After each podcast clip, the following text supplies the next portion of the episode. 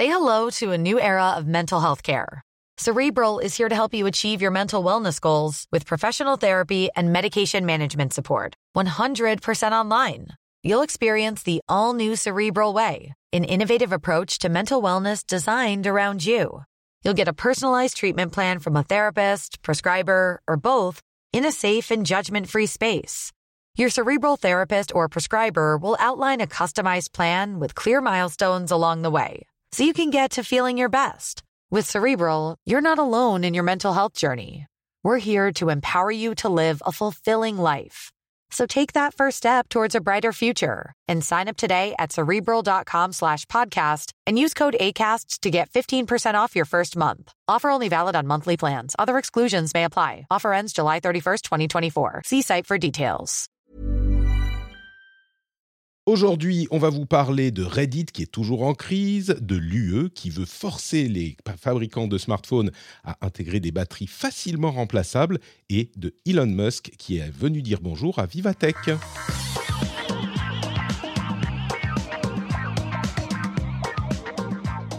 Bonjour à tous et bienvenue dans le Rendez-vous Tech épisode 518. Nous sommes en juin 2023. Je suis Patrick Béja et je reçois aujourd'hui, pour m'aider à commenter l'actu tech, Marion et Christophe. Bonjour Marion, bonjour Christophe, comment allez-vous aujourd'hui? Bonjour Patrick, bonjour Christophe, Bah, très très bien, ravi d'être en si bonne compagnie euh, à- à- en ce jour. Est-ce que l'épisode précédent où tu aurais dû être là, tu étais en vacances J'ai l'impression que je t'ai pas parlé depuis à peu près 18 ans. C'était Ouais, c'est vrai ça. ça fait ah, tu nous as manqué. Je suis content que tu sois de retour. Et Alors je toi, vais pas dire que tu m'as manqué Patrick, euh, j'étais en vacances donc euh, parce que tu étais en vacances. mais- Oui, oui, tu fais bien de préciser, tu fais bien de préciser. En même temps, c'est pas exclusif, hein, ça se trouve, même si tu n'avais pas été en vacances, euh, je t'aurais pas manqué non plus. Mais on ne saura pas. On, on va partir du principe que c'est pour ça. Christophe aussi nous a manqué. Bonjour Christophe, comment vas-tu? Hello, bah ça va très très bien, ravi d'être là encore une fois. Et euh, bonjour Marion, bonjour la chatroom aussi. Euh, je, Tu as failli ne pas être là, mais tu es là en remplacement express de ton Eh voilà, c'était deux fois à chaque fois. Mais oui, mais oui, en fait j'étais avec Stéphane euh, hier. Tu vois, on était, euh, on était au golf ensemble pour tout. Ah oui, d'accord, je vois le genre Non, de mais tu vois, euh, très bien, très bien. Non, mais le rendez-vous tech, ça paye tellement bien qu'on est rentier avec Stéphane tous les deux. Du coup, euh, on passe nos lundis sur les, euh, sur les greens au golf. Non, et puis. euh, et c'est là qu'il m'a dit qu'effectivement, il avait un, un empêchement pour aujourd'hui. Je lui ai dit, bah, ça tombe très bien, je suis dispo. Ouais, il, peux- m'a envoyé un mail, il m'a dit Ah, c'est les experts à Miami, sauf que c'est pas à Miami. Je suis appelé en urgence pour un problème de, de, de- de- de problème d'un système informatique que je dois réparer. Donc il a, il a pris sa mallette et il a pris, euh, je sais pas, le train, l'avion. Et du coup, toi, tu es là. Mais est-ce qu'on n'y gagne pas au change? Vous le saurez Ah, en écoutant cet épisode. yes.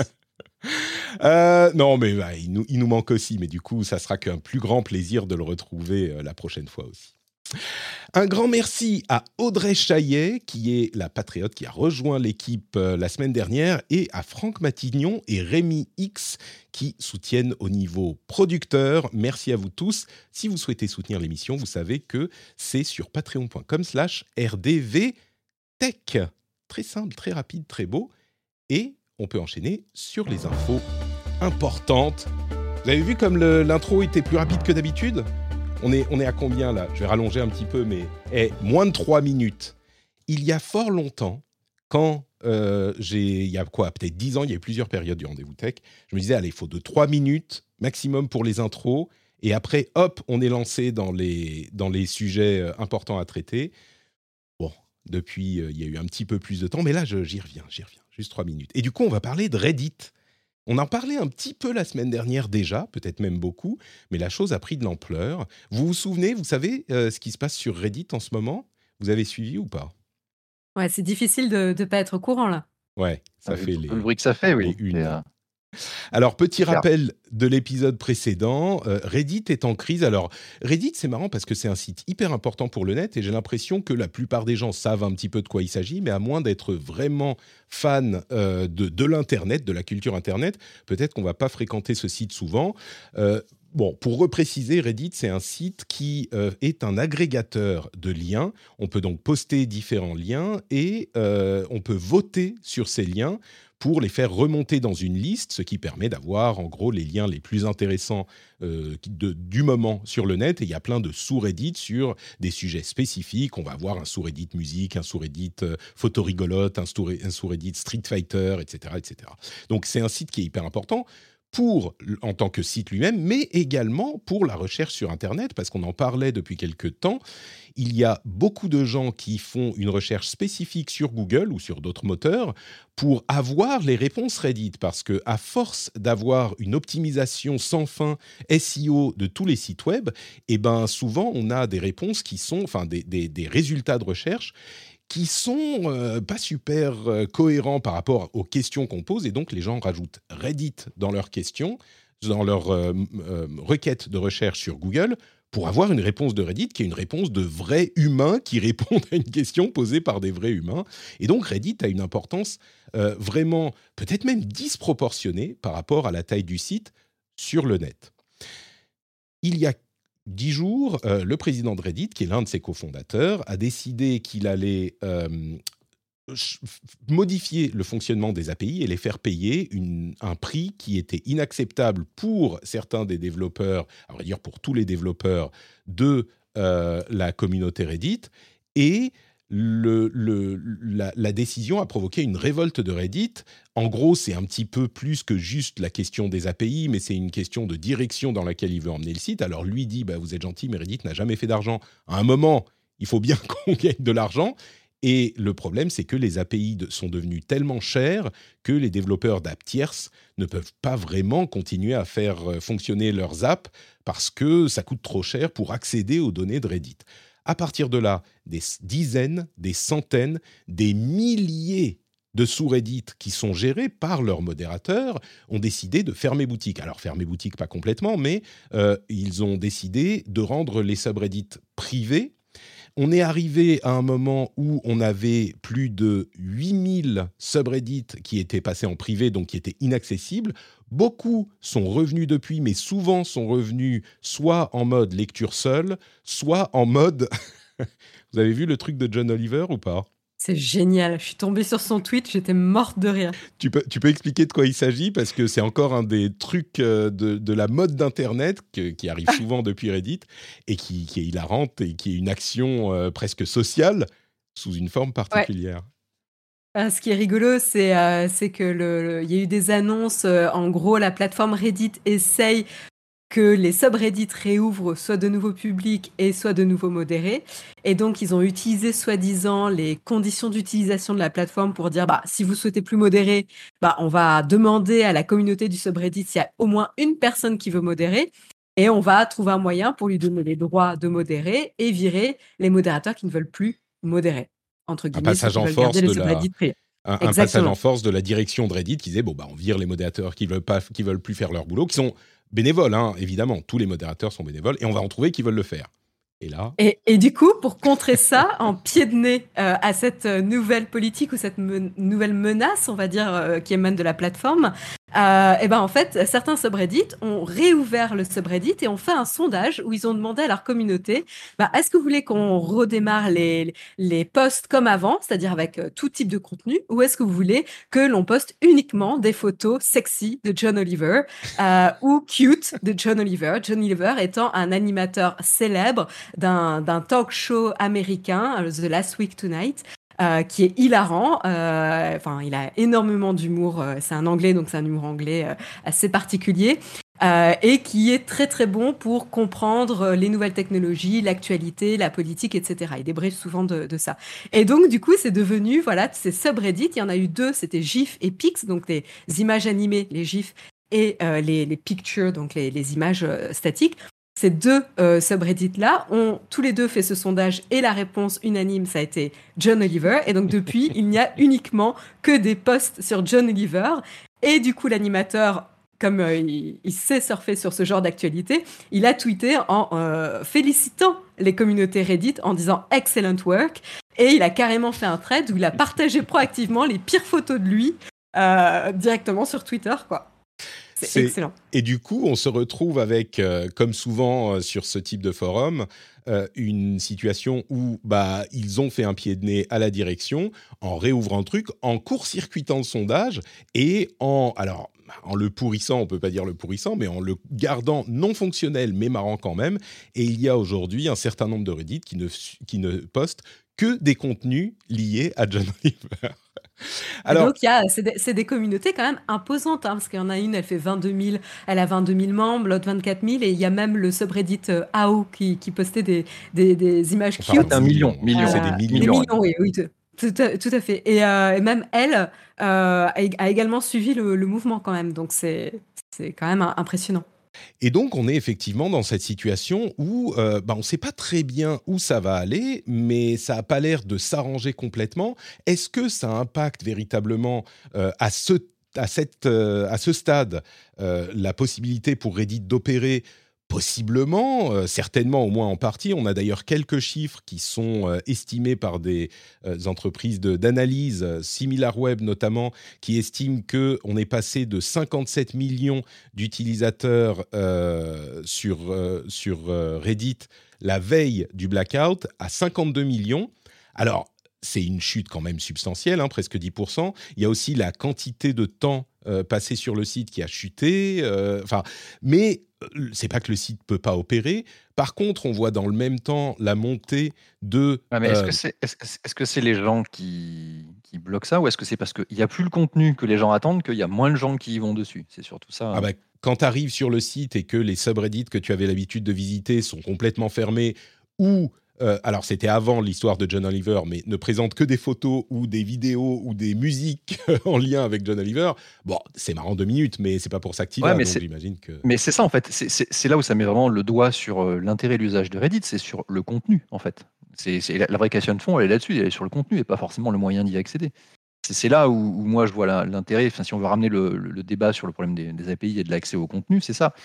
C'est est-ce que Reddit veut maîtriser de bout en bout euh, son contenu ou est-ce qu'il veut le monétiser par rapport à jusqu'à l'application qu'il veut mettre en avant ou euh, est-ce que l'API qui permet du coup de l'accès à ce contenu par l'intermédiaire du coup d'éléments de programmation puisque c'est essentiellement pour les développeurs tiers qu'on utilise ces API là c'est un moyen de le monétiser et c'est là où à mon avis se tire une balle dans le pied c'est que la force de frappe de Reddit elle est sur le contenu qui est rédigé derrière bah, et pas forcément sur le, moyen d'y accéder. C'est-à-dire que tu sois sur une appli, que tu sois sur un navigateur web, etc. Peu importe, à la rigueur, les gens, les utilisateurs, ils s'en foutent de ça.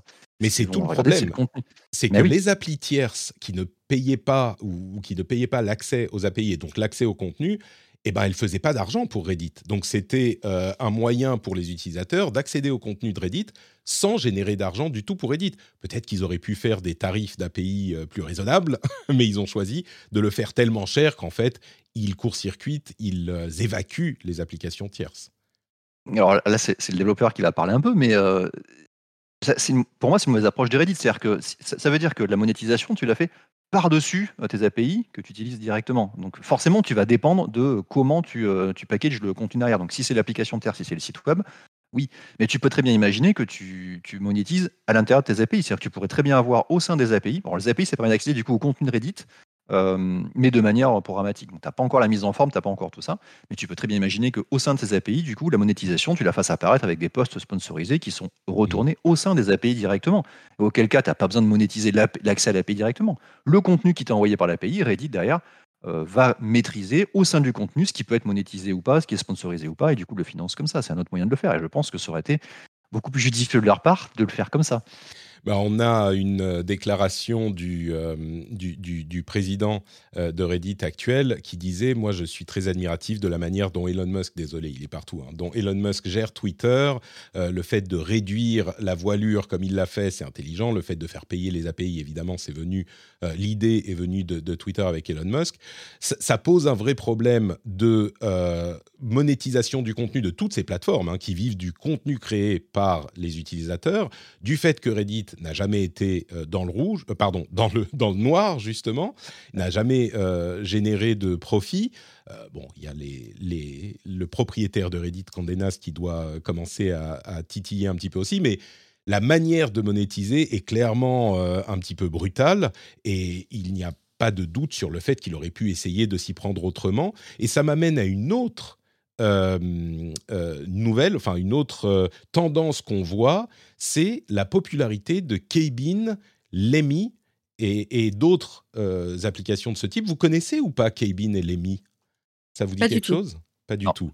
Alors, Kbin et Lemmy, c'est comme on le voit souvent quand ces applications ou ces services sont en crise, on voit émerger des alternatives et souvent des alternatives open source, euh, décentralisées, etc., euh, etc.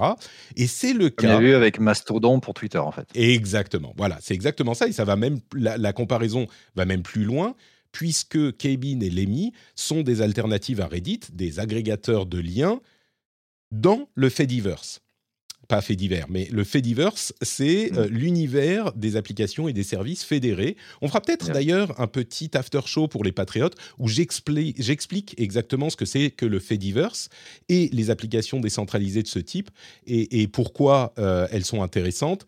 On, ne va pas refaire l'explication ici, mais je, je la ferai peut-être en, en, after show dans cet épisode. Donc les patriotes, vous aurez ce petit bonus en fin d'épisode.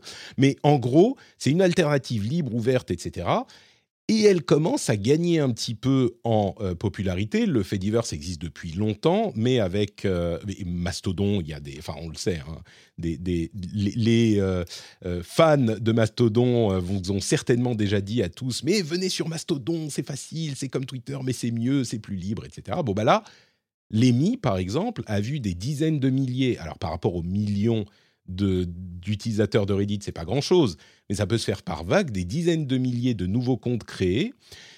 Et bah ça fonctionne un petit peu comme euh, Reddit quoi, sauf que c'est euh, open source et euh, fédéré, donc chacun peut avoir son instance Lemmy ou son, son instance Kevin, et ça fait partie du Fediverse dont, dont fait partie Mastodon. Du coup, la question qui se pose à chaque fois, et je me retourne vers le développeur qui est certainement plus proche de ces univers. Est-ce que tu crois que ça peut prendre? On a vu que Mastodon, alors c'est pas que le soufflet est complètement retombé, mais clairement ça n'a pas remplacé, euh, remplacé Twitter. Est-ce que tu crois que ça peut prendre un Lemmy, un Kbin, euh, des trucs comme ça, ou c'est un, effet de mode là parce que Reddit est, va pas bien, mais ça va finir comme le croit d'ailleurs le président, ça va finir par se tasser comme ça se tasse toujours, quoi.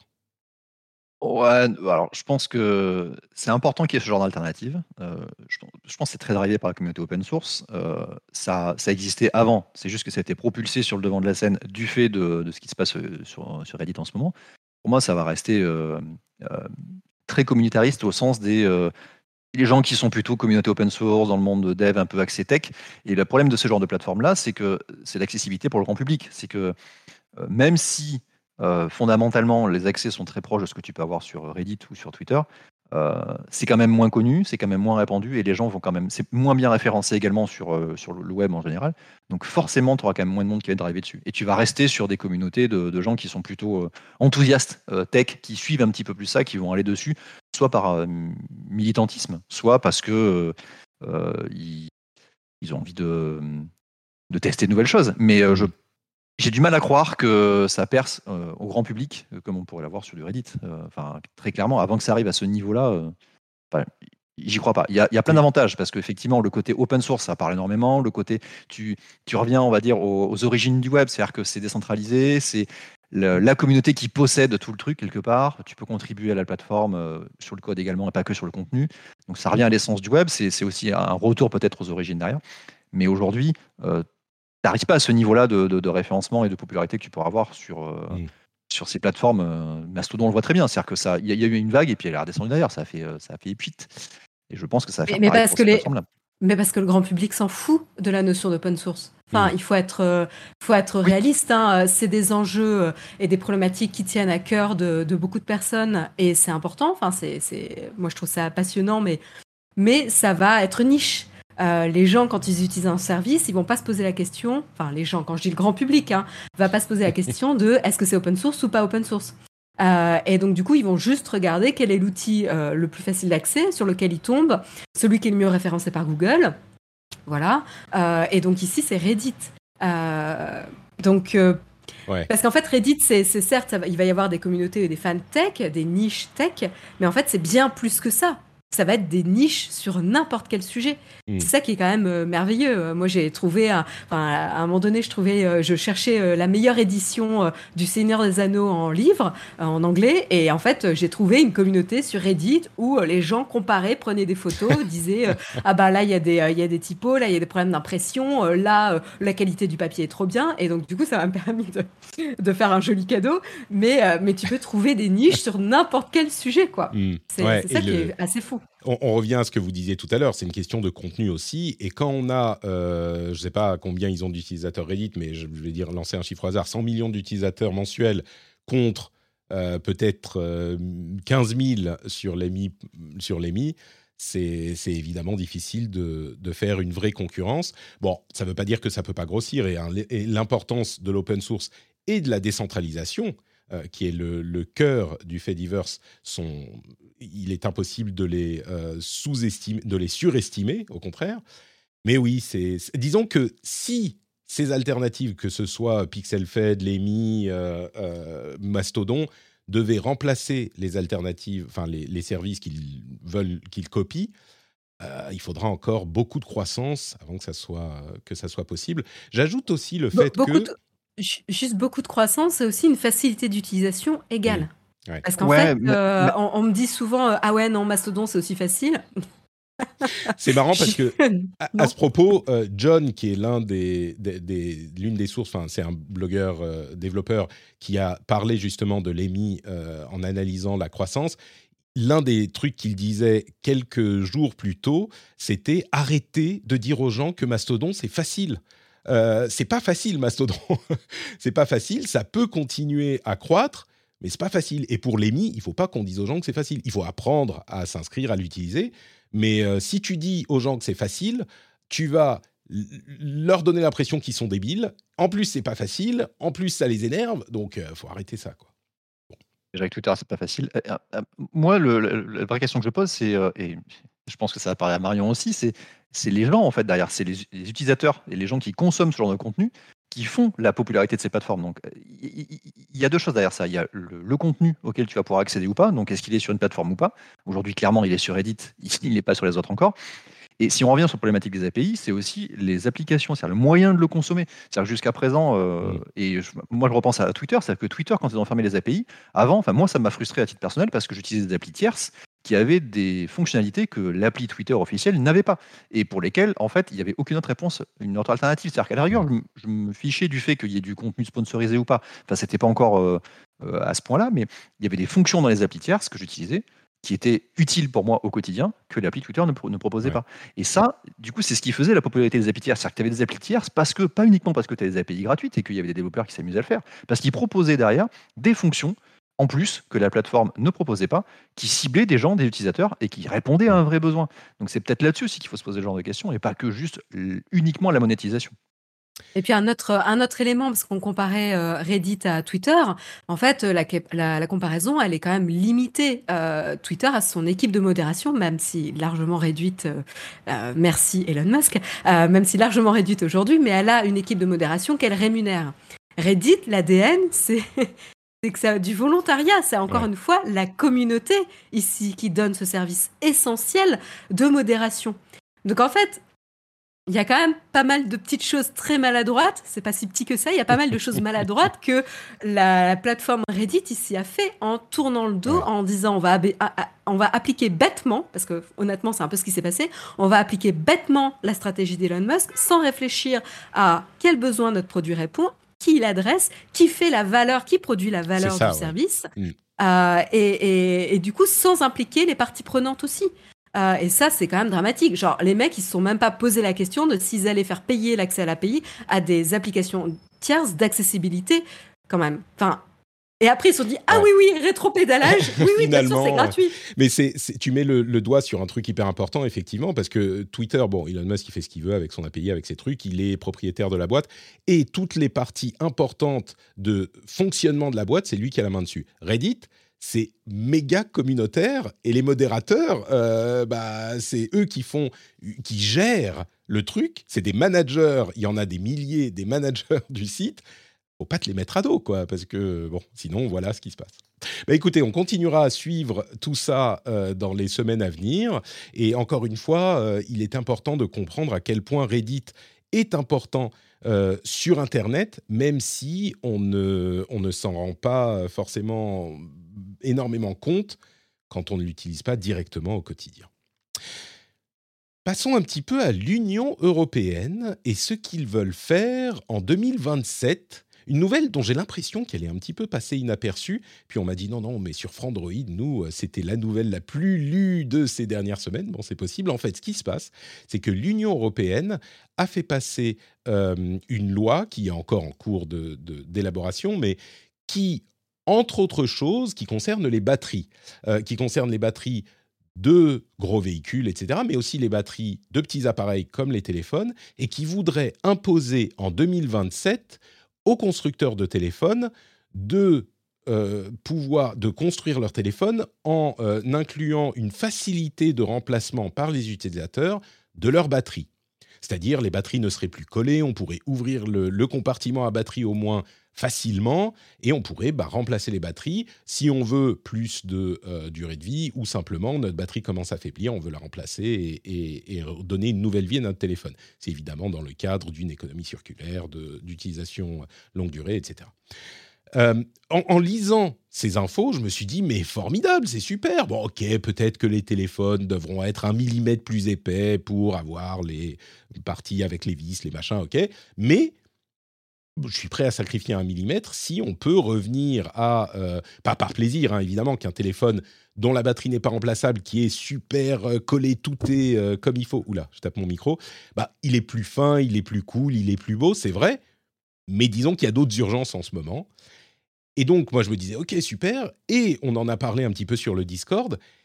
Et j'avoue que les gens m'ont un petit peu mis le doute parce qu'il y avait des arguments plutôt euh, convaincants sur le fait que, eh ben, euh, si on doit euh, faire imposer à tous les constructeurs d'avoir des batteries facilement remplaçables, d'une part, bah, ça va faire grossir les téléphones, ils seront peut-être plus aussi étanches. Ensuite, ça veut dire que on peut, quand on se fait voler son téléphone, enlever la batterie et donc il n'y a plus de localisation ou, ou, de choses comme ça. Et puis, surtout, franchement, aujourd'hui, c'est pas difficile et c'est pas cher de se faire remplacer sa batterie, même sur un téléphone dans lequel euh, c'est pas remplaçable. Oui, il faut aller dans un magasin, mais ça coûte 50, 60, euh, allez, 90 euros sur un téléphone à 1000 euros ou même à 600, 700 euros. Au bout de trois ans, on met ce prix-là et on change la batterie facilement. C'est pas un si gros problème en fait. Et du coup, je ne sais plus quoi penser. Donc je me retourne vers vous, Marion Christophe. Est-ce que c'est une bonne idée d'imposer le changement facile de batterie par les utilisateurs aux constructeurs ou pas? Je sais pas, on va poser la question à Marion encore. Euh, fausse bonne idée ou vraie bonne idée? C'est une, bonne question. C'est une bonne question. Euh, je pense qu'on a, je pense après, je suis pas une, spécialiste hein, du, sujet, donc euh, attention. Euh, n'hésitez pas à dire dans, dans la chatroom ce que vous en pensez, mais je pense qu'on a atteint un stade de maturité euh, technologique en, concernant les smartphones, où se dire légèrement plus épais pour pouvoir plus facilement sortir la batterie, on n'est plus à ça près. Mmh. et en fait, à un moment donné, il faut, faut, aussi voir en termes euh, coût environnemental, etc. En fait, il y en a, ils vont juste pas prendre, faire l'effort d'aller se rendre en magasin. Enfin, c'est encore le, c'est le chemin de la moindre résistance aussi, quoi. C'est, ils vont juste pas faire l'effort d'aller en magasin. Par contre, de pouvoir facilement commander en ligne, la recevoir, ouvrir son smartphone et la changer, bah ça potentiellement oui. Euh, donc en fait, moi je suis assez pour faciliter quand même la réparabilité euh, des, appareils. Euh, parce que voilà, si tu compares avec Darty et son, son, système de réparation d'électroménager, ben c'est pénible. Il faut y aller, faut, faut, faut, y aller. Il faut amener l'appareil, on va pas l'avoir pendant euh, X temps, même si c'est deux heures, bon, bah, faut trouver les. Alors que là, tu achètes une batterie. Alors, certaines personnes disaient oui, mais ça va être des batteries bon marché, fabriquées en Chine, pourries, et puis on va les jeter à la poubelle, les autres, machin.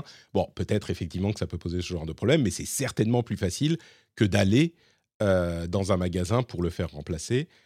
Ouais, et puis les marques suivent. Je veux dire, Apple, Google, Samsung, ils annoncent tous des programmes d'auto-réparation, enfin, pas d'auto-réparation, de self-réparation, de, de, réparation euh, comment dire, autonome, on va dire. Enfin, je, ne sais pas comment le, dire. Font eux-mêmes, voilà, où on le fait soi-même. Euh, et donc, ils vont donner accès à ces composants-là. Donc, ça sera une batterie Samsung potentiellement. Euh. Donc, euh, je trouve que c'est une peur qui n'est pas hyper fondée là-dessus. Évidemment, il y aura des batteries moins chères.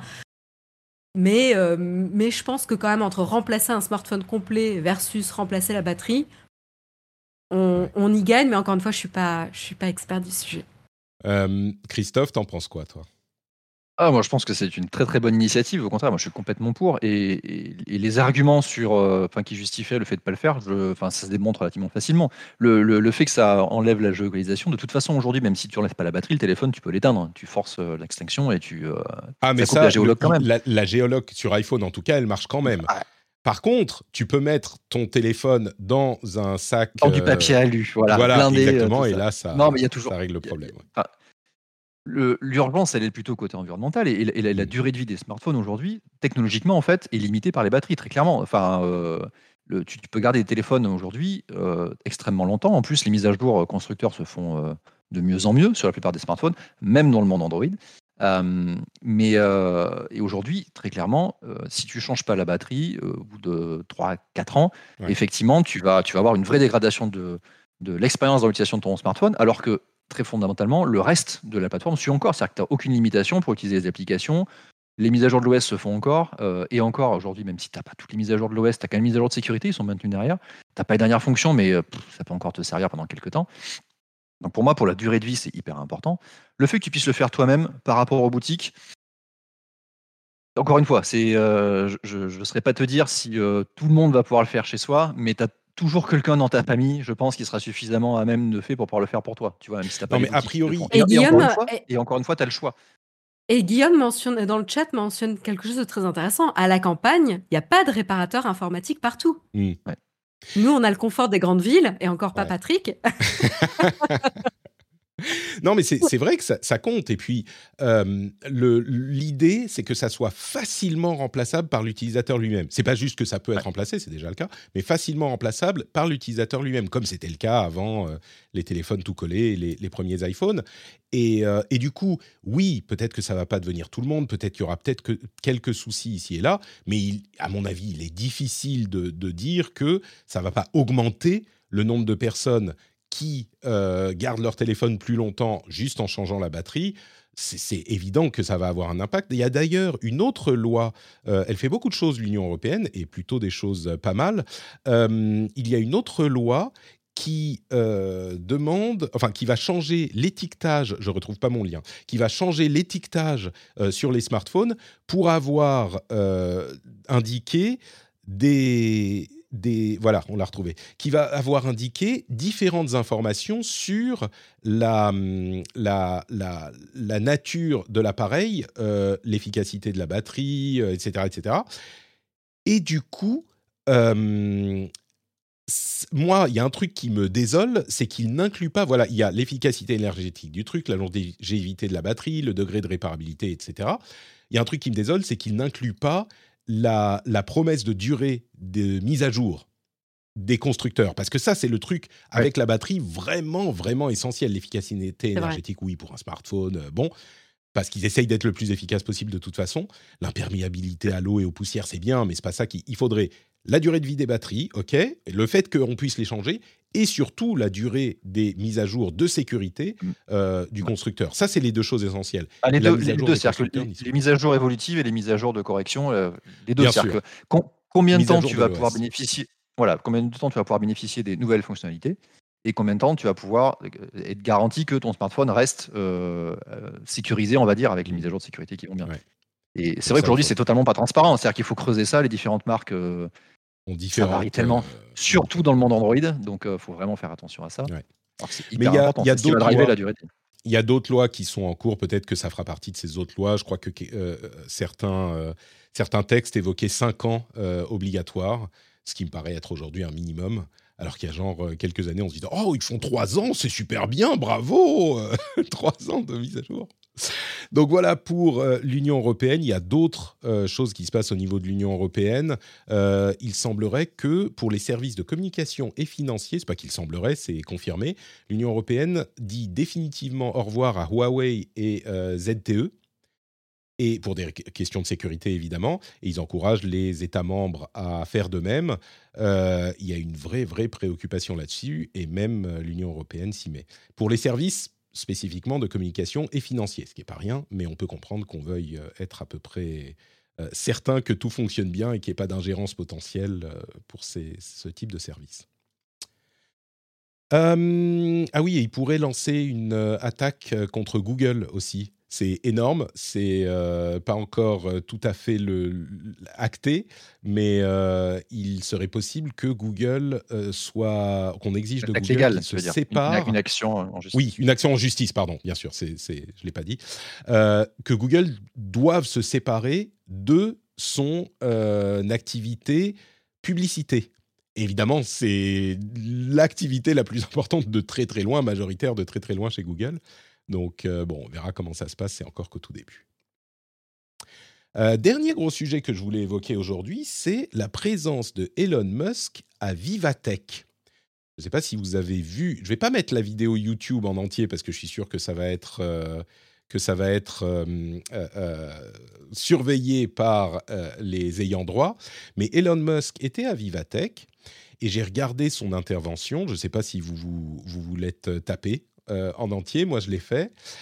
Et, je dois dire que j'étais un peu.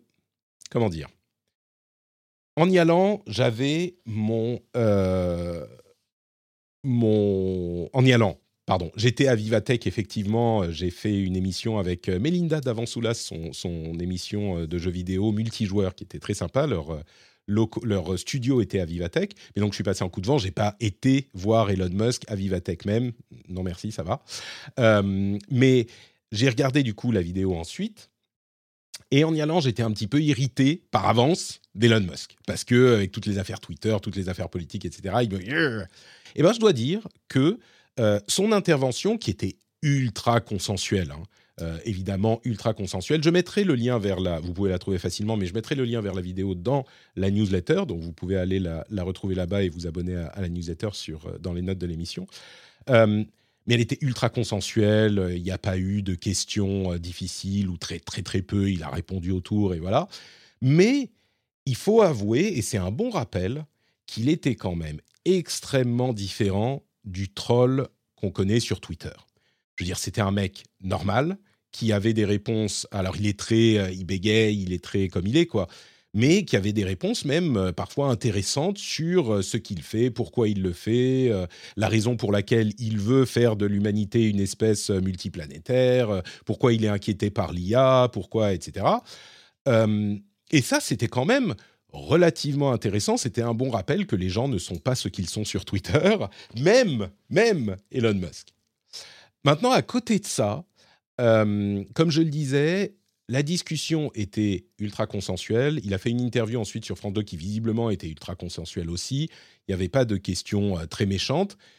Mais au-delà de ça, et c'est là que je vais vous, poser des questions, j'ai quand même senti une sorte de, d'engouement, d'adoration pour Elon Musk qui me semble dépasser l'adoration qu'on peut avoir pour des grands industriels de la tech qu'on a pu voir par le passé. Évidemment, le premier exemple qu'on donnera, c'est celui de Steve Jobs, qui était presque un gourou euh, de secte. Mais là, il y avait même dans cette catégorie de gourou de la tech euh, et, et d'adoration déraisonnable, là, on était dans une admiration qui était euh, plus que sans borne, quoi. C'était des gens qui étaient. Euh, on avait l'impression de voir les Beatles, quoi. C'était des stars de la musique ou des. Ouais, c'est ça. C'est ça. C'est-à-dire que c'était plus. ça me gêne, plus sur le stade. Ça me. T'es plus sur le stade de gourou. C'est-à-dire que le, le, gourou, là, t'es sur. Euh, enfin, il est idolâtré carrément. Ouais, c'est ça. la question, c'est le terme religieux est, bon. C'est de l'idolâtrerie. les gens sont en transe devant. Enfin, c'est n'importe quoi. C'est-à-dire qu'il est passé à un autre stade que, gourou. À la rigueur, tu vois, même au-delà de Steve Jobs. Oui, Steve Jobs avait ce, côté gourou de la tech, mais parce que il, Il, a incarné aussi ça, il était, il drivait beaucoup, de choses, mais sans le côté quand même ultra controversé qu'on peut avoir euh, chez Elon Musk. Et, on, on, peut, pas le nier aujourd'hui quand même, euh, même si il avait des avis très tranchés, euh, Steve Jobs. Je ne vais, pas faire que la comparaison entre Steve Jobs et Elon Musk. Je veux dire, c'est que Elon Musk, quand même, il a, un autre stade de ça. On peut pas juste comparer là-dessus.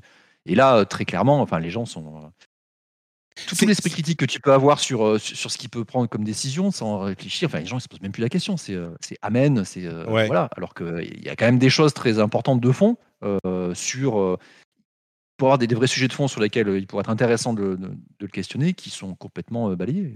et ça, c'est dommage. C'est très clairement dommage, surtout sur des, une, audience comme ça à Vivatech, où tu es quand même dans le monde tech, entrepreneur, etc. Tu peux avoir des, vraies questions de fond sur, sur son parcours, sur l'entrepreneuriat en général plutôt que sur ça y est, nouvelle annonce, ça y est, Mars, bah, tout ça.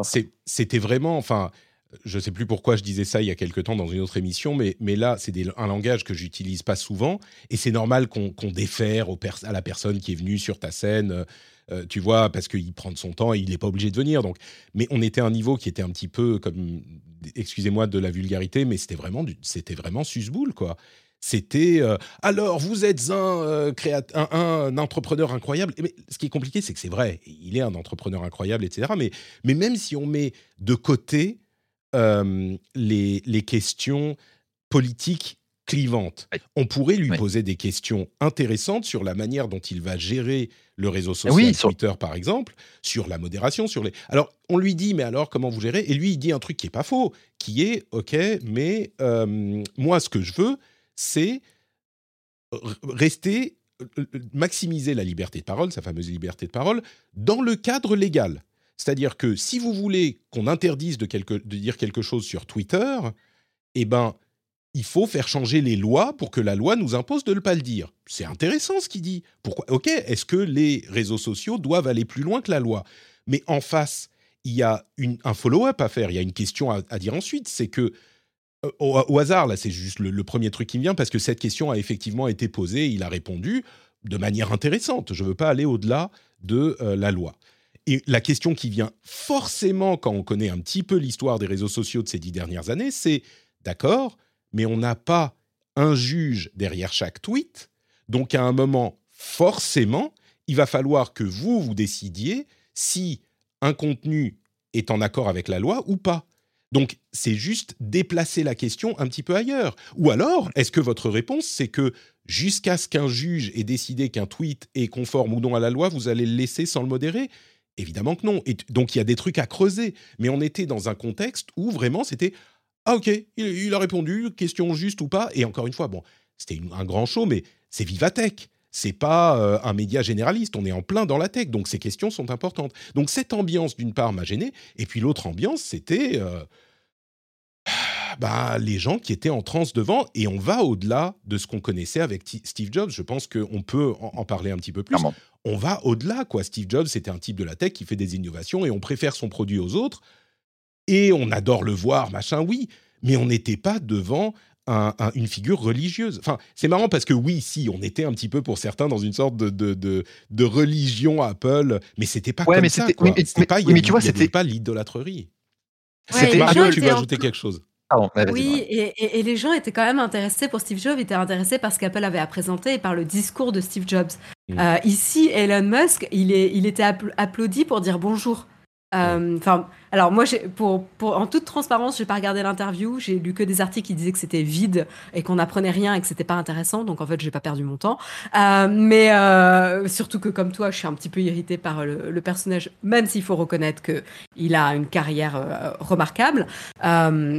Mais, euh, mais du coup, c'est ça en fait le, problème, c'est que là, euh, a priori des articles que j'ai lus sur euh, l'intervention, c'est que il avait beau faire des, réponses sans vraiment de fond, parce que c'était pas creusé, il n'y avait pas de questions additionnelles dessus avec des propos vraiment intéressants.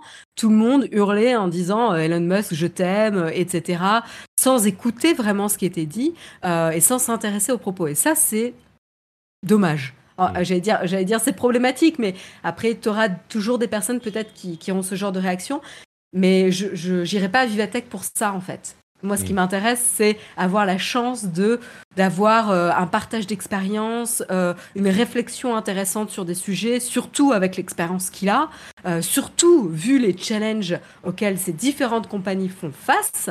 Euh, je veux dire, il s'attaque pas à des petits problèmes quand même, Ouais. le monsieur.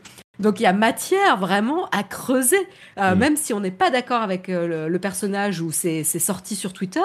Il y a matière, qu'on aime ou pas le personnage, à être intéressé par ce qu'il pourrait dire.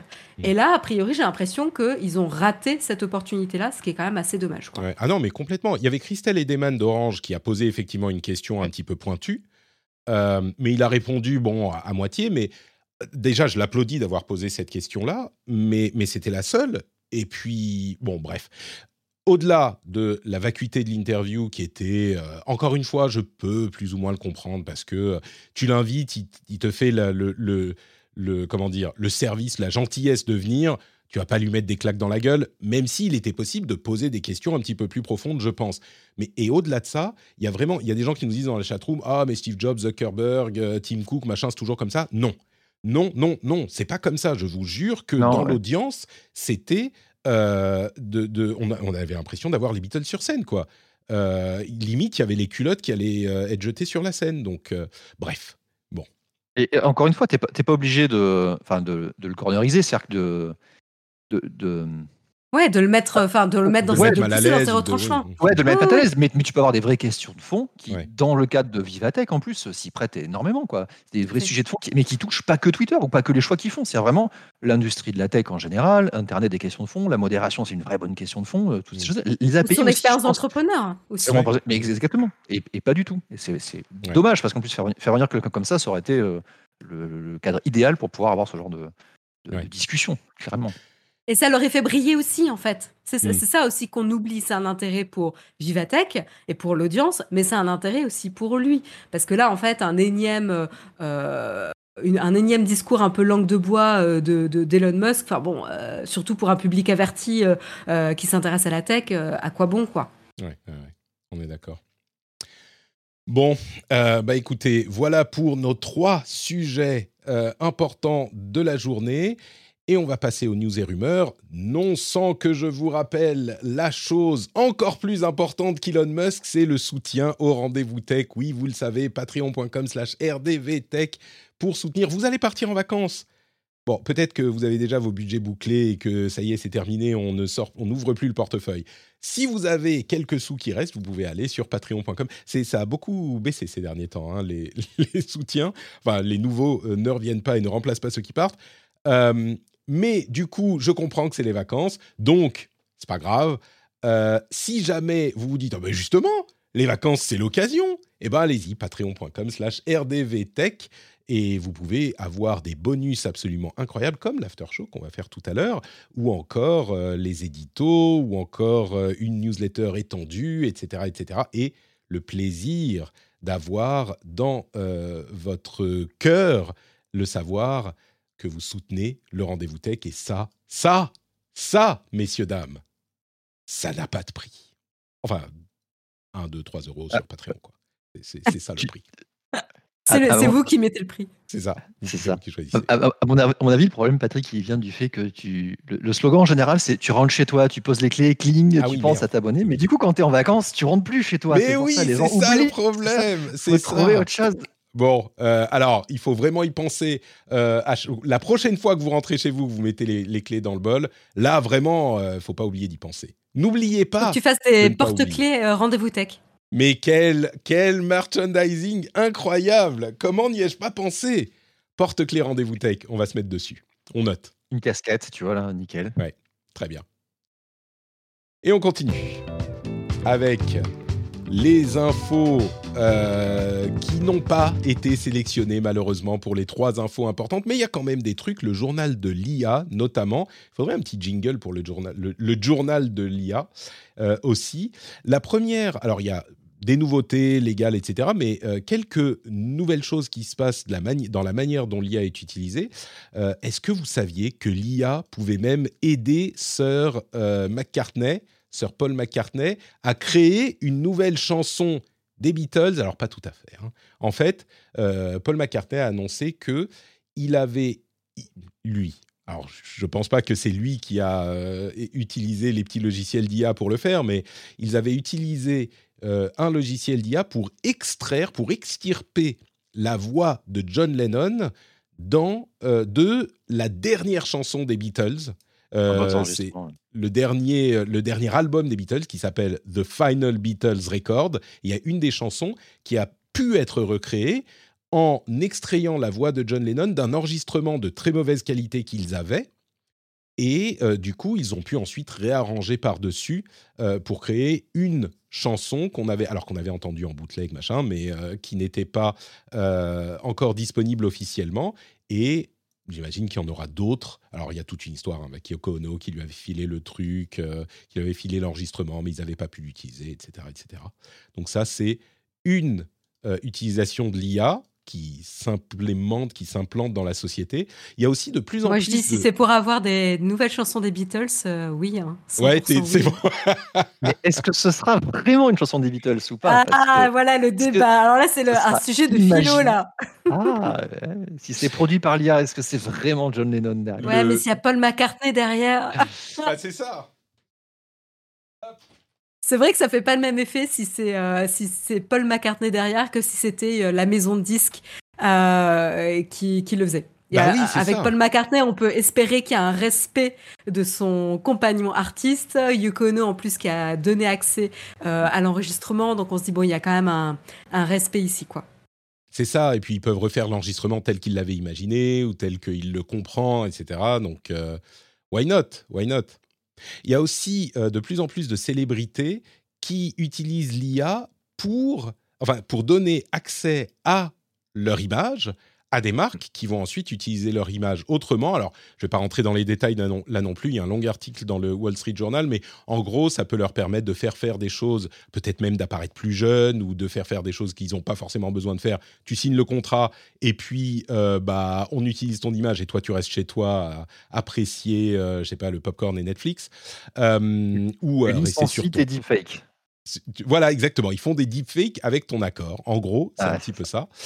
Euh, licence d'utilisation de ton image. C'est Voilà, c'est ça. Licence d'utilisation de ton image avec les spécifications. Est-ce que vous pouvez la modifier, etc., etc. Exactement. Euh, et c'est marrant parce que on est vraiment là à des applications dont on disait il y a pas si longtemps que ça, ah bah un jour ça sera comme ça et vous imaginez les célébrités vont accepter de euh, donner leur image pour ceci et cela. C'est vraiment, et ben là on y est. Il y a un autre truc marrant, c'est que euh, Carrefour a fait une implémentation de ChatGPT pour l'aide aux courses. Et Numérama a fait un test de cette implémentation. Bon, autant il y a des trucs qui fonctionnent bien, comme extraire la voix de John Lennon, autant ce truc avec Carrefour, ça a pas l'air incroyable, il trouve pas les bons produits, il n'arrive pas à faire les bonnes recettes avec les produits qu'on lui a demandé. Ça a l'air d'être un petit peu rapide comme implémentation de ChatGPT chez Carrefour, et le résultat est pas hyper convaincant. Un jour, ça le sera, mais là tu prends le risque de finir à faire une tarte au concombre avec un, un truc comme ça. Écoute, ça peut être très bon une tarte au concombre. Qu'est-ce que tu as contre les concombres, Christophe? Je n'ai rien contre les concombres. clairement, tu es anti-concombre. Pour ou contre les concombres, votez dans le une vieille blague à mon père, ça la tarte au concombre. D'accord.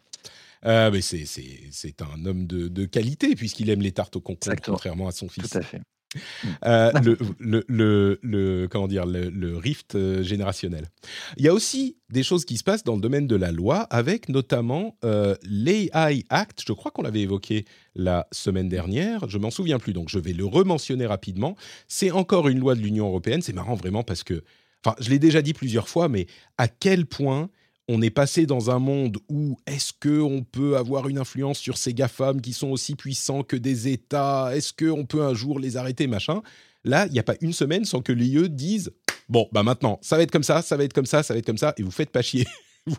Toi, tu vas dans ton coin et, euh, tu sais, il y a les GAFAM qui vont euh, mais, mais, mais je. Euh, bon, bref. Donc, l'IA aujourd'hui, l'AI Act, fait plusieurs, euh, impose plusieurs choses, notamment aux fabricants, aux développeurs euh, de modèles de langage et de modèles euh, génératifs, comme par exemple le fait d'être plus clair sur leurs sources, ça c'est l'une des choses que mmh. j'ai retenues, mais il y a aussi des impositions aux États, hein. on ne parle pas que des des, sociétés, mais on a des impositions, des, contraintes aux États, comme par exemple le fait de ne pas utiliser la reconnaissance faciale à large échelle.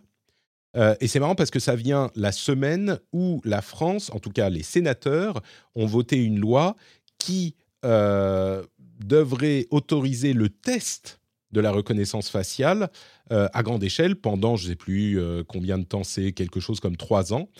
Euh, il y a eu une discussion très intéressante sur le sujet où un des intervenants disait quelque chose qu'il avait emprunté à quelqu'un d'autre, donc je, me, je, ne me sens pas trop coupable de ne pas le citer directement. Il disait le problème en fait de la reconnaissance faciale à grande échelle, c'est que on peut se dire oui, enfin si ça aide la police, etc. Il y a plein de choses qui aideraient la police. Et moi, a priori, je me disais, hmm, est-ce que c'est une bonne idée ou pas? Est-ce que peut-être ça pourrait être positif? Et la manière dont il l'a présenté m'a convaincu qu'en fait, c'était pas forcément une bonne idée. C'est ce qu'il a dit, c'est que la reconnaissance faciale à grande échelle, c'est le contrôle d'identité permanent et universel. Et là, tout à coup, tu te dis, hmm, est-ce que vraiment on a besoin? Parce que encore une fois. Et le tracking, c'est-à-dire qu'on sera capable de, te suivre précisément euh, tout, par où mmh. tu es passé, tout le chemin, etc. Pas juste, juste des checkpoints.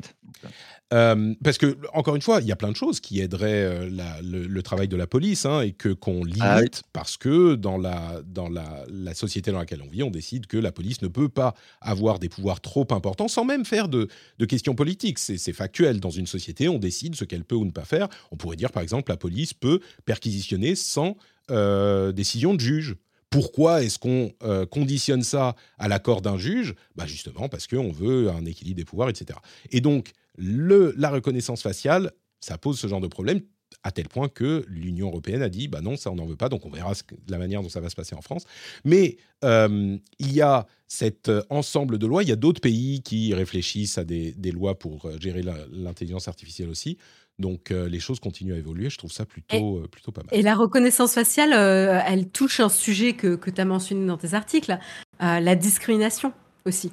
Bien sûr. C'est qu'en fait, si tu peux reconnaître euh, quelqu'un et l'identifier en temps réel, qu'est-ce qui se passe entre une personne qui a euh, un casier et qui rentre dans un magasin versus une personne qui n'a pas de casier euh, Quand je parle de casier, c'est casier judiciaire et qui rentre dans une boutique, etc. Comment déjà qu'on a des biais et, et qu'on discrimine au, au, quotidien parce qu'on a tous des biais, qu'est-ce qui va se passer quand en plus on aura ce genre de contrôle à la volée, quoi? Oui. Sans, sans, même parler du fait que les IA reconnaissent plus ou moins bien différents types d'ethnies, etc., etc. Donc, euh, ouais, ouais. Ça, c'est encore l'entraînement des modèles qui est fait sur un, un, un sample, un groupe de données euh, qui n'est pas malheureusement euh, équitable, on va dire. C'est ça. représentatif. représentatif, oui. On continue avec d'autres sujets, un petit peu plus légers sans doute. Euh, il semblerait que le Samsung Galaxy Z Flip 5, la cinquième version, euh, présente un... Euh, vous, vous souvenez, hein, le Z Flip, c'est l'appareil qui se plie, qui est donc un téléphone de taille normale et qui se replie pour être plus petit. Eh ben, il aurait un gros gros écran sur la face repliée, comme le Motorola euh, comment il s'appelle? Razer Plus, je crois, dont on parlait il y a une ou deux semaines. Euh, ces appareils commencent à arriver vraiment à maturité. Je me demande si à un moment, il ne faudrait pas, pour le boulot, vous comprenez, euh, que j'en teste un, moi. Je crois qu'il commence à devenir important de, tester ces choses-là. Il me plaît plus. T'as vu le prix T'as vu le prix que ça coûte? cher quand même. Ouais, juste pour Parce tester. que c'est 1800 euros a priori l'estimation du, du, prix pour le, Z Fold 5, c'est un truc de Bon, après, il va dire que c'est moins cher que le Vision Pro. Comme il est frustré de ne pas pouvoir tester le Vision Pro, eh ben, il, va, il, va se venger avec. Euh, bah, justement, le Vision Pro, tiens, euh, il y a un article intéressant de, de Benedict Evans euh, qui, nous, qui nous dit que selon son estimation, ce que montre le Vision Pro et la qualité du tracking et de l'implémentation de la réalité augmentée et virtuelle du Vision Pro, ce que ça montre, c'est qu'en fait, les appareils jusqu'à maintenant bah, ils sont pas assez performants. Les appareils de métal, les appareils de valve, etc., ils sont très bien, mais ils sont pas assez performants pour euh, vraiment euh, proposer une euh, alternative, une évolution des interfaces informatiques. Et que peut-être que le Vision Pro commence à donner cette comment dire, cette vision, sans mauvais jeu de mots, cette vision-là de l'informatique, ouais, et que et que c'est c'est en fait c'est pas c'est pas tant euh, ce que j'en retire moi de, de ce qu'il dit, c'est pas tant que le Vision Pro, ça y est, on est arrivé. C'est surtout que en fait ce qui venait avant, parce que si même ça qui est tellement précis et efficace, eh ben ça suffit pas à euh, faire rentrer l'informatique spatiale, comme le dit Apple, dans notre quotidien. Il y a beaucoup de gens qui en doutent ce qui venait avant, mais on était vraiment à l'état de, même pas de bêta ou d'alpha, quoi. C'était, on, c'était perdu d'avance. Mais c'est intéressant parce qu'il il confronte l'approche de Meta, euh, l'approche produit de Meta et l'approche produit d'Apple, en disant Meta, ils sont partis en se disant on va faire le minimum en termes de hardware. Et après, en fonction des, euh, de ce qui va être développé, c'est le contenu qui va convaincre. Euh, et en fait, Apple, eux, ils prennent le postulat inverse. Ils vont dire, on va vraiment viser euh, le meilleur en termes de hardware pour que l'expérience qu'on a aujourd'hui avec des interfaces qu'on connaît déjà, parce que l'avantage d'Apple comparé à Meta, c'est qu'ils ont un App Store, ils ont déjà euh, une expérience déjà disponible. Ils n'essaient pas d'inventer un univers virtuel, ils ont déjà des apps et des services disponibles. Bah, ils vont se dire, voilà, quel est le hardware qui va rendre cette expérience avec les apps qu'on a déjà parfaite et qui va potentiellement donner des idées pour encore développer des nouveaux usages. Donc en fait, il prépare un terrain favorable à explorer des nouveaux usages. Or, Meta se limite à des choses déjà existantes, euh, de euh, vieilles visions de réalité virtuelle. Enfin, je veux pas le dire de manière méchante, mais ils sont restés sur. On voit que tu fais ton mieux pour, le pour ne pas le dire de manière méchante. Je sais pas si tu y arrives, hein, mais. Euh. Mais c'est deux visions de ce qu'on appelle un peu la MVP, Minimum Viable Product. Mm. Euh, et comment elle peut se définir en on fait le minimum en termes de hardware versus, en fait, pour que l'expérience et les usages prennent, il faut investir plus ici dans le hardware. Et c'est intéressant, c'est vraiment deux approches euh, radicalement différentes. Je suis sûr que Christophe a un, avis là-dessus. Oh là, oui. et dans je pense que dans le MVP, tu t'as mentionné, il vise pas la même chose. C'est-à-dire qu'il y a le MVP euh, côté Apple où c'est plus euh, la plateforme derrière, et l'autre MVP, il est plutôt sur le, logiciel derrière. Et le, hardware n'est là que pour supporter le logiciel sur lequel ils ont une vision. Donc je pense qu'effectivement, on est, et je rejoins à peu près ce que tu dis, c'est que Apple va se concentrer sur le meilleur hardware pour aller explorer les usages aujourd'hui, en sachant qu'il y a plein de choses qu'on n'a pas du tout explorées. C'est l'approche qu'ils ont pris hein, très, euh, très clairement. Et à mon avis, euh, Patrick, d'ailleurs, si tu devais justifier un achat pour le boulot, ça devrait être plutôt un Vision Pro qu'un Galaxy euh, Z Flip ou Fold, peu mm. importe. Mais parce que, non, mais c'est vraiment un côté exploratoire. C'est-à-dire que là, tu es vraiment sur un, nouveau truc. je pense qu'on passe un cap et là, il y a plein de choses à, explorer derrière. Et le, le, problème de ça, c'est que et il faut que ça embarque les développeurs pour pouvoir justement aller explorer ces usages-là. C'est-à-dire que c'est très bien technologiquement, ça pour plein de trucs, mais il faut qu'on crée ces expériences-là pour qu'après on puisse aller euh, convaincre l'utilisateur que ça vaut le coup pour pouvoir acheter le produit. Et c'est là en fait où est-ce qu'on va réussir, à, est-ce que Apple va réussir à franchir ce cap-là? C'est un peu chaud bah, quand même. Clairement, Meta n'a pas réussi. C'est-à-dire qu'aujourd'hui, ce qu'on ce qu'on voit, c'est que les développeurs se plaignent parce qu'ils sont trop contraints par les limitations du hardware euh, disponible sur, euh, sur le Quest. Donc là, euh, c'est compliqué. Ça, va même plus loin. Les gens de, de Meta n'utilisent pas leurs produits pour leur boulot ou pour, tu vois, donc clairement, ça fonctionne pas au-delà de quelques niches et d'enthousiastes. Mais bon. Le, truc, c'est qu'il faut le voir jusqu'au bout. C'est-à-dire que si, si pour que tu aies une expérience utilisateur qui soit au top, il te faut un hardware à 3500 dollars aujourd'hui, si tu crées cette expérience-là, est-ce que les gens aussi derrière seraient capables, les utilisateurs finaux seraient capables d'investir autant juste pour cette expérience-là ah, c'est là où... Ah, mais c'est pas pour cette année. Bien sûr. Là, c'est vraiment pour les développeurs, euh, pour, euh, pour leur permettre d'explorer. Ce sera dans, dans, je sais pas, 3, 5 ans, je dirais. Euh, peut-être 3, 3, 5 ans. On est d'accord. quelques autres news rapides. D'abord, Meta a euh, euh, rendu disponible sa fonctionnalité Broadcast Channels, qui est un, méta, pardon. C'est dans Instagram, on a une fonctionnalité en fait de message un à plusieurs. Et on peut normalement s'abonner dans la partie message euh, privé, message en direct, à un créateur qu'on apprécie euh, j'ai cherché la fonctionnalité, je l'ai pas encore, donc je ne sais pas si c'est euh, pas encore arrivé ou si ça arrive bientôt ou je sais pas quoi. Mais euh, c'est pas un influenceur assez important. Euh, c'est peut-être ça.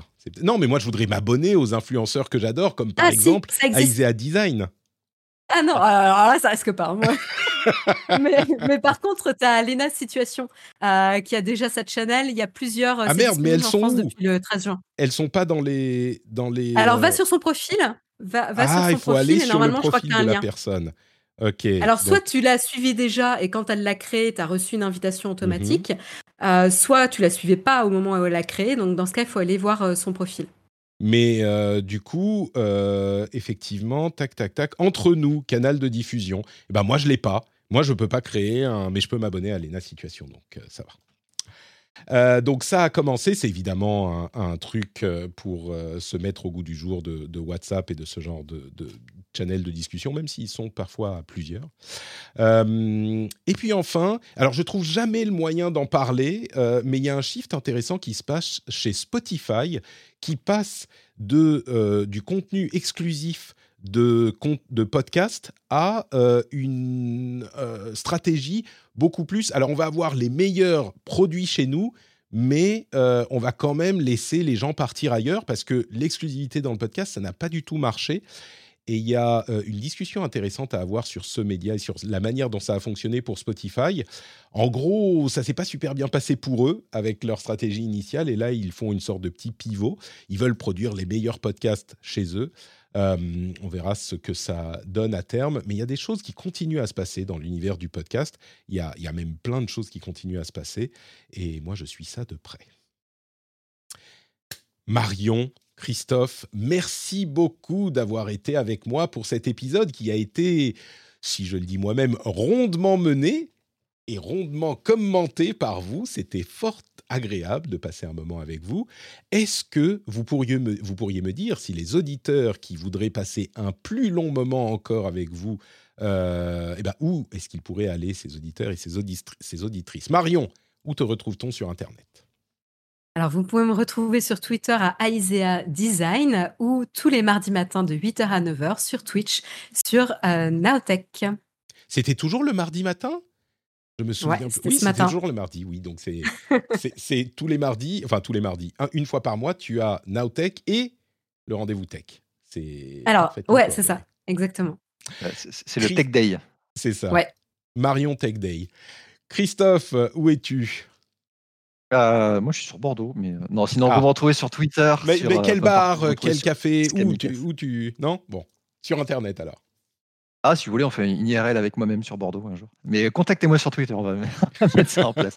Chris Kamikas sur Twitter, Instagram, partout. euh, Chris Kamikas. Chris Kamikas, on aura le lien dans les notes de l'émission, le lien euh, du compte de Marion également, et les liens de Patrick, comme euh, tous les réseaux sociaux, mais aussi Discord, où on a des discussions fort sympathiques. Euh, on a aussi le Twitch, le channel Twitch, Note Patrick, hein, c'est pas dur, et où vous pouvez nous retrouver tous les mardis midi pour le rendez-vous tech et les jeudis midi pour le rendez-vous jeu, et patreon.com slash rdvtech. Euh, et on aura bientôt, je pense, des porte-clés Kling Patrick.